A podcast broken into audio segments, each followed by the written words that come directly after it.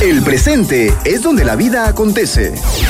Por eso, hay que dar a conocer nuestras inquietudes y aportar lo que hemos aprendido para salir adelante diciendo, pido la palabra. Pido la palabra. Con ustedes, Ricardo Seoane y Roque Pedraza.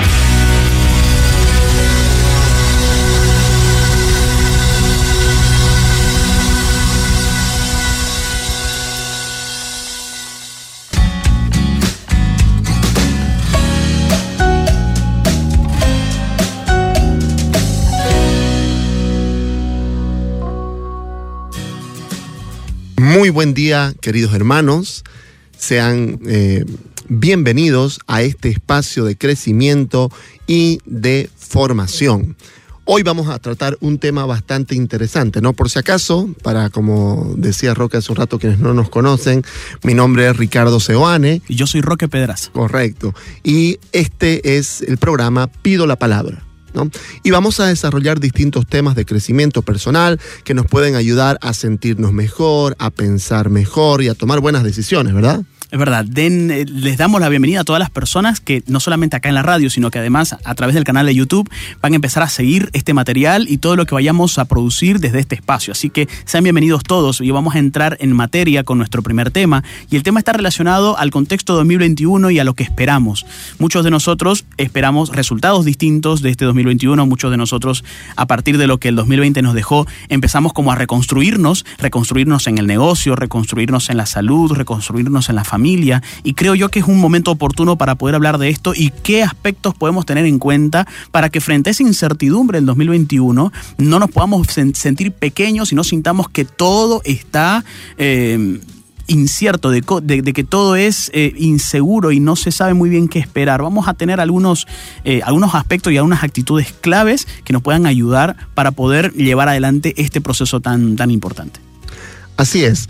Entonces, hay dos cosas interesantes, ¿no? Antes de desarrollar los puntos que son claves, eh, por lo menos acá en Bolivia, sobre todo en el eje central, La Paz, Cochabamba, Santa Cruz, el COVID ha resurgido con mucha fuerza.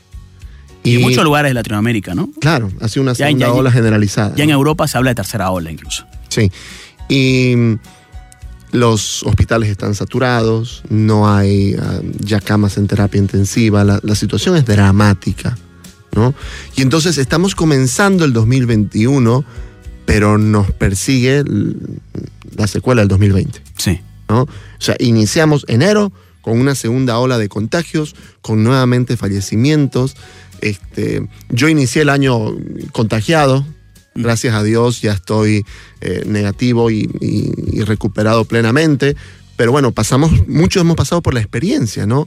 Lo que implica el temor, el contagio. Yo que soy asmático tuve algunas complicaciones. Entonces, claro, la incertidumbre para los que nos enfermamos en general es amplia, porque todavía estamos viendo las secuelas. Y no sabes qué, cómo va a ser el día de mañana, ¿no?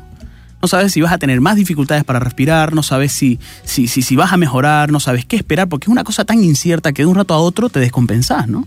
O sea, realmente es muy duro. Lo mismo pasa con los familiares, ¿no?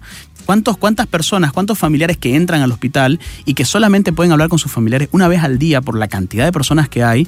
O sea, vos no sabes si la siguiente llamada es buena o es mala.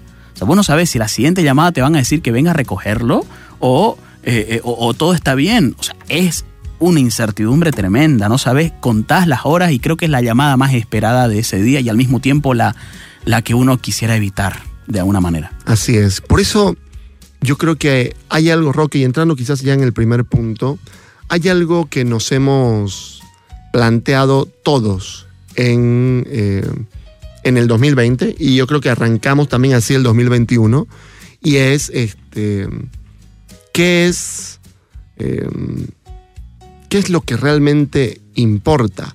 ¿Qué es lo que realmente vale eh, a la hora de de vivir, que es lo que realmente es importante.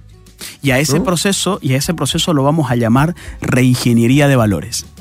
La reingeniería de valores es un proceso a través del cual una persona se plantea a qué cosas le da valor en la vida realmente.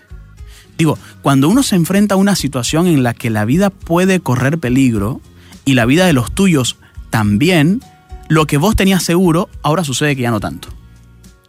Cuando uno empieza a darse cuenta que las cosas a las que le prestaba valor son fáciles de reemplazar, mientras que hay otras que no son tan sencillas, uno empieza a darse cuenta de cuándo... En terapia uno ve este proceso de alguna manera. ¿Cuántas personas después de un proceso de enfermedad suya o de algún familiar te dicen, Roque, yo antes no pensaba así, yo antes vivía de esta manera, ahora vivo de esta otra, ahora solamente quiero pasar tiempo con esa familia. Para muchas personas a veces es muy tarde o es muy difícil. Porque los hijos dicen, bueno, ¿por qué te empezás a querer importar si antes no estabas? O sea, si cuando yo te necesitaba no estuviste. Es decir, son palabras bastante duras de aquella persona que se da cuenta y dice, siento que perdí mucho tiempo en otros valores, es decir, en trabajo, en entretenimiento, en eh, vida social, que al final, al final lo que más importa es lo esencial, que es la familia, la salud, el estar vivos. O sea, el aprovechar el tiempo, no desperdiciarlo en cosas que de repente son secundarias. Exacto. ¿Cuántas personas, por ejemplo, tenían la mentalidad de el tiempo productivo? Hay que tener tiempo productivo, tiempo productivo y tiempo productivo, donde la productividad es el valor más importante. Claro, no sé si a vos te ha pasado en terapia alguna vez, pero alguna vez me ha tocado preguntarle eh, a las personas, bueno, ¿y, cuál es su pasatiempo? ¿Qué le gusta hacer? Ajá, ¿qué le gusta hacer en su tiempo libre? Y hay gente que me mira así como, ¿tiempo libre? ¿Pasatiempo? No, yo mi pasatiempo es trabajar. Hay gente que ni se acuerda qué le gusta, Ricky. Claro. Ni se acuerda de qué disfruta. Claro, tienen que acordarse lo que les gustaba cuando eran jóvenes. Claro. ¿no? Sí, me gustaba jugar básquet, me gustaba ir al cine.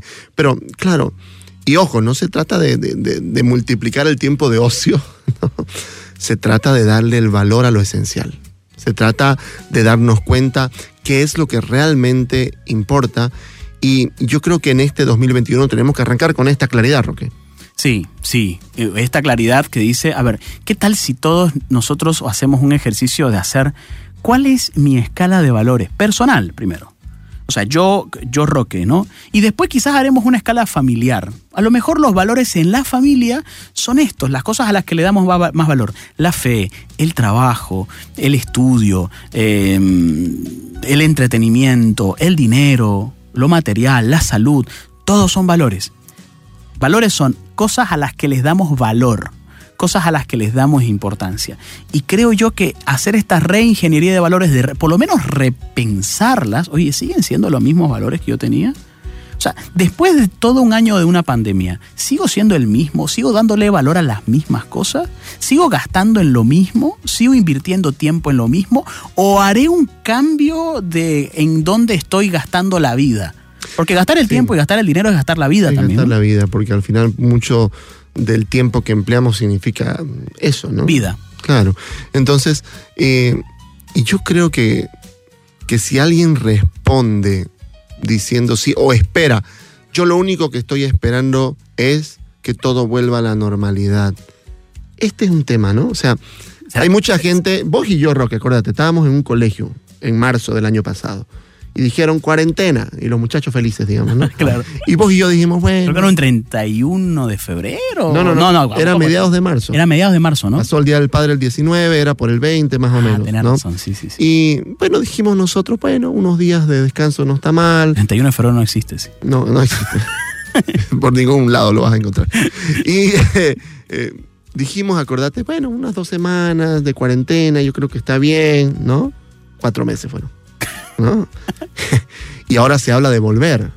Nuevamente, porque los médicos están pidiendo, no se sabe realmente, por ahora se dice que no, estamos con restricciones ya, ya no estamos en post-confinamiento, nuevamente entramos en una fase de cuarentena eh, dinámica. y yo me pregunto, ¿qué pasó?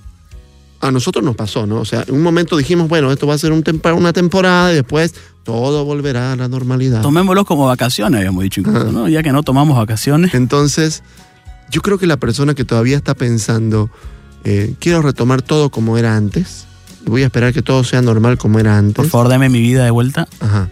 Yo creo que, que no es una buena manera de iniciar el año, Roque. Yo tengo que iniciar diciendo, ok, esto es lo que está pasando, ¿qué puedo hacer?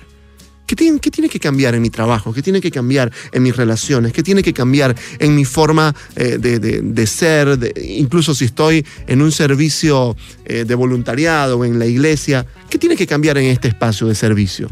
No puedo esperar, ok, que todo vuelva a la normalidad para ser como éramos antes. Yo creo que el mundo ya cambió y nosotros tenemos que acompañar esto, ¿no? Y el proceso de la humanidad es ese, ¿no, Ricky? ¿Cuántas transiciones hemos vivido como humanidad y no hemos vuelto ahí? Nunca hemos vuelto a la esclavitud. Antes la esclavitud era normal. Cuando se acabó la esclavitud, probablemente algunos hubieran dicho, pucha, ¿cuándo volveremos a tener nuestros esclavos, no? Pero nunca más volvimos ahí. O sea, como humanidad hay cosas a las que no volvemos. Y necesitamos saber que eso eh, eh, en la historia de la humanidad ha pasado muchas veces y probablemente estamos en una etapa de transición. Y en toda etapa de, y en toda etapa de transición necesitamos adaptarnos.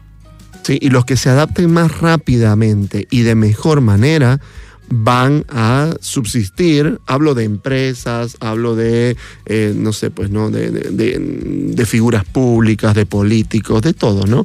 Mientras más rápido nos adaptemos y mientras tengamos claridades de respuesta al tiempo en el que vivimos, pues mejor nos va a ir, ¿no? Totalmente. Un segundo aspecto que creo que es muy importante para poder enfrentar la incertidumbre del 2021, para poder enfrentar el proyecto mismo eh, al que estamos expuestos y qué esperar y qué no esperar de un año como este. Empecemos de que el año no, es, no hace la diferencia, ¿no? Mm. O sea, la gente piensa que un número en el calendario hace la diferencia. Ah, no, el do, 2021 sorpréndeme, ¿no? Uno ve, ve, ve, en Facebook, ¿no? Cuando en realidad quien tiene que cambiar es uno. O sea, al final cuenta eso es lo que estamos diciendo, ¿no?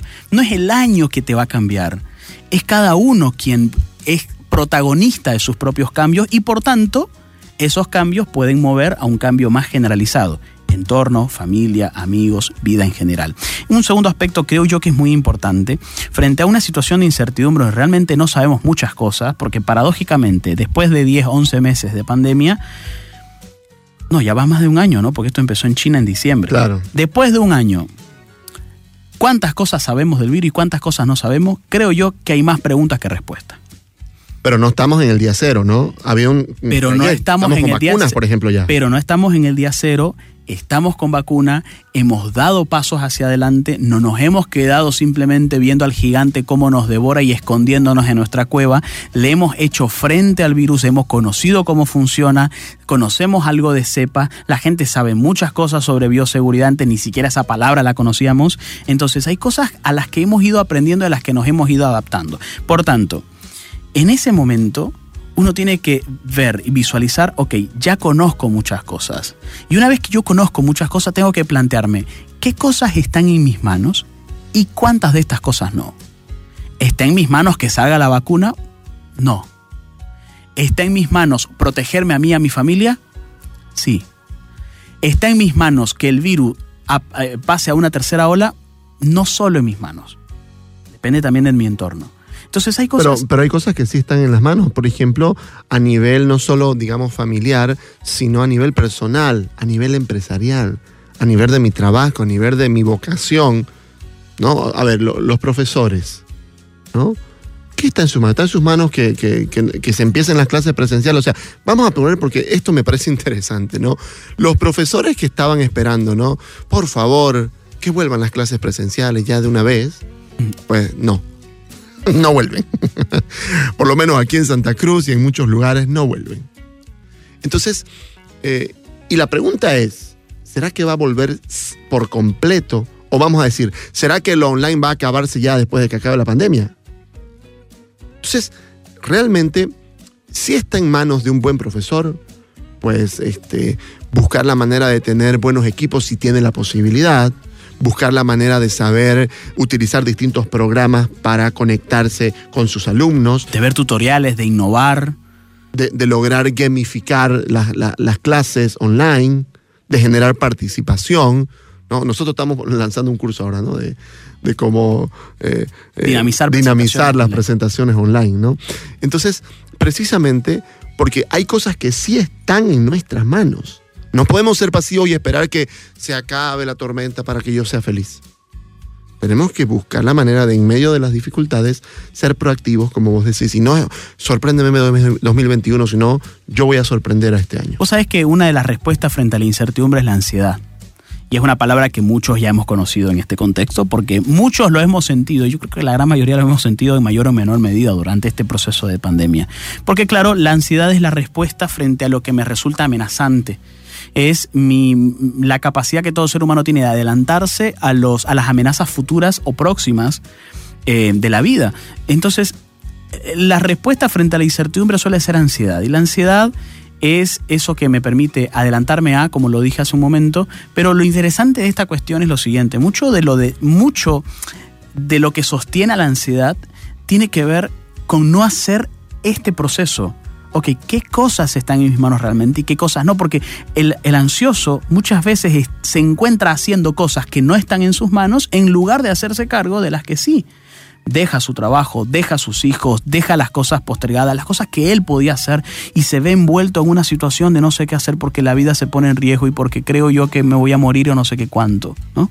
Viene el miedo, todo el tiempo tiene pensamientos recurrentes de derrota, de destrucción, de enfermedad, de muerte. Y entonces, imbuido y metido en eso, no puede hacer mucho, ¿no? No puede hacer mucho. Por tanto, es muy importante diferenciar. Y eso, diferenciar, mejor si hace una lista. Claro. Porque a veces cuando todo lo pensamos, lo entreveramos todo. Si hacemos una lista, lo ordenamos. Ok, tengo una hojita. Y no solo al lado derecho. Decírsela a alguien, ¿no? O poder decírsela a alguien. Al lado derecho coloco estas, las cosas que están en mis manos y al lado izquierdo las otras. A ese me parece que es una práctica que necesitamos hacer en este momento de nuestras vidas, cuando esperamos un 2021 por supuesto, con cada vez menos incertidumbre y si hay incertidumbre, con cada vez más capacidades para lidiar con ella.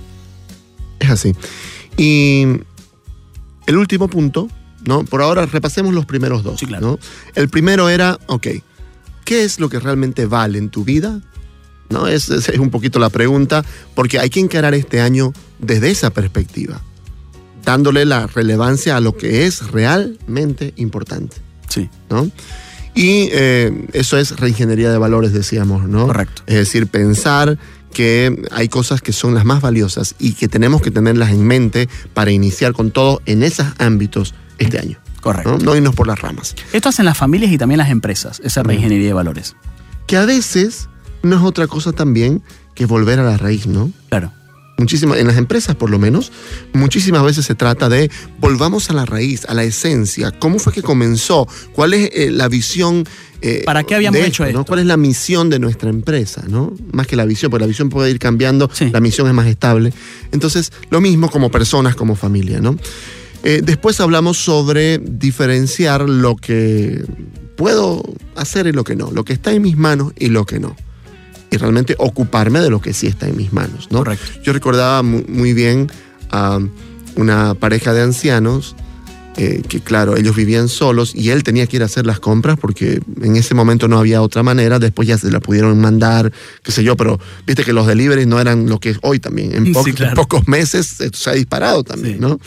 Entonces, y ella, ella, esta mujer, cuenta lo bien que le hacía que él llegue no solo con las compras y, quitándose la ropa, duchándose, le hacía mucho bien saber que él cuando fue nunca se quitó el barbijo, siempre tocó todo con los guantes, ¿no?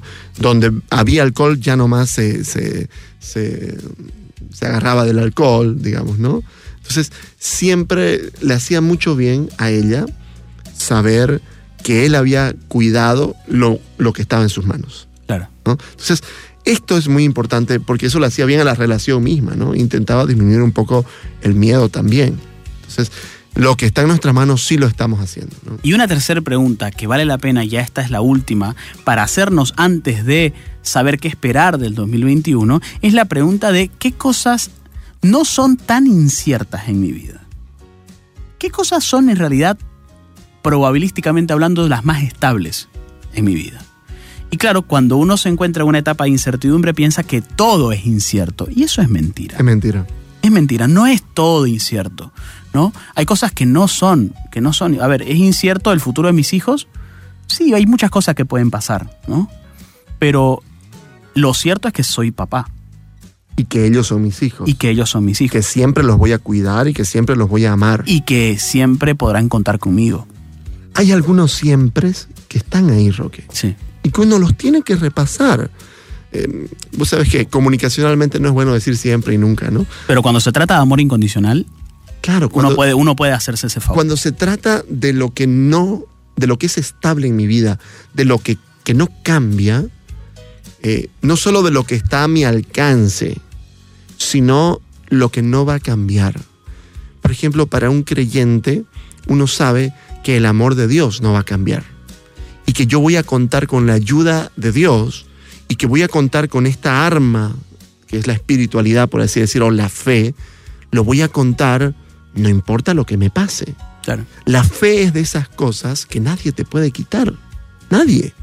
Nadie. O sea, es una. Cuando todo se derrumba, la fe permanece. Te pueden decir dónde está tu Dios, te pueden decir en qué te sirvió creer, te pueden, te pueden decir un montón de cosas, te la pueden cuestionar, pero no te la van a quitar, Claro, a menos que vos se la regales. correcto. Por tanto, las cosas ciertas en mi vida, las cosas que son estables en mi vida, es un buen punto de partida. Porque cuando yo me siento vulnerable frente a la incertidumbre, me siento tan indefenso que todo es incierto en mi vida. Y eso no es verdad. Fíjate, incluso yo digo, esta no es la primera vez que uno enfrenta la incertidumbre. Siempre enfrentamos incertidumbres. Siempre nos hemos expuesto a la posibilidad de perder la vida. Por ejemplo, vos salís de tu casa. Salís de tu casa pensando en que vas a volver. Obvio. Pero a nivel de probabilidad es probable que no volvás, ¿no? O sea, si es probable que no, que no volvás, ¿para qué salís? Siempre enfrentamos eh, eh, la incertidumbre. Y la persona que dice que primera vez se enfrenta a la incertidumbre es mentira. Siempre hemos enfrentado a la incertidumbre. ¿Por qué, eh, ¿Por qué vamos y entregamos currículum a pesar de que sabemos que puede que no nos llamen nunca? Soportamos la incertidumbre, la enfrentamos, la encaramos. Porque a pesar de que es probable que no me llamen nunca, lo peor que me pueden decir es no. Claro, y, la verdad es que nadie tiene la vida comprada, ese es un dicho que lo he escuchado desde chico, ¿no? Y es real. Pero pues estamos en manos de Dios, no sabemos el día y la hora, nadie lo sabe.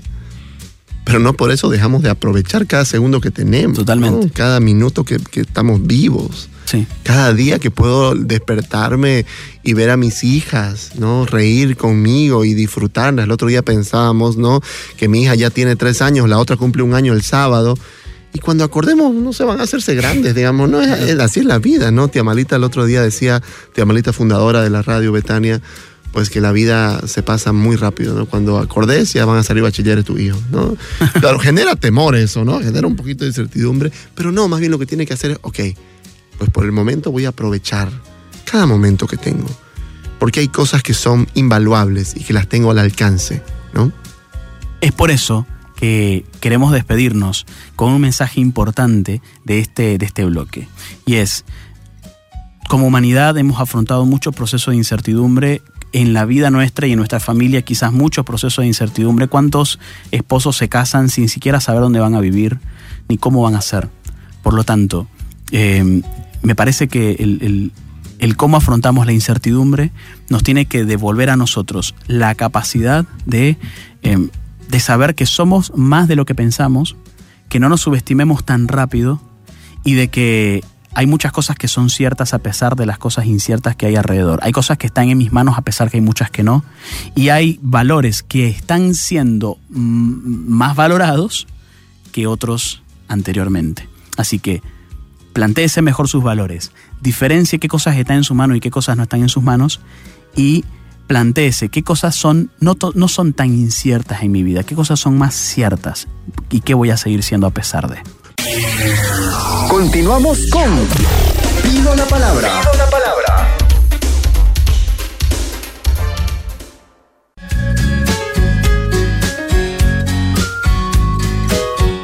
¿Qué tal, queridos amigos? Estamos ya en la recta final de su programa Pido la Palabra.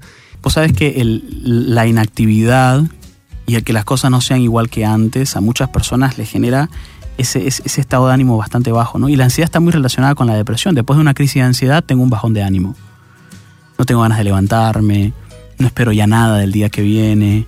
A veces simplemente quiero que se termine el día, quiero apagarme para que empiece otro día, quiero resetearme ¿no? Y, y hay mucho de eso hoy por hoy. Sin duda, creo yo que prestarle atención a eso y no hacer de cuenta que no está pasando es un buen primer paso. ¿Cuántas personas viven así mucho tiempo creyendo que no pasa nada, que eso ya va a pasar, que el tiempo lo cura todo y lo que fuera, eh, y no se hacen cargo de, de, de lo que necesitan hacerse cargo en cuanto a su salud mental? Yo estoy seguro que cada vez más personas están conscientes de lo importante que es trabajar sus propios temas y trabajar sus propios asuntos con un terapeuta, con un sacerdote, este, con un confesor, con un director espiritual. Eh, de, de alguna manera creo yo que esos elementos nos hacen mucho bien. Porque si antes le dábamos mucho valor a lo material, ahora tenemos que darle valor a lo inmaterial, a lo que no se ve, pero que se siente y que se vive de una manera tan, tan angustiante que, que, necesitamos hacer algo al respecto. Así que si está en condiciones de hacerlo, contáctese y busque la ayuda necesaria porque estoy seguro que ese es el mejor camino. Es correcto, ¿no? Bueno, se nos acabó el programa.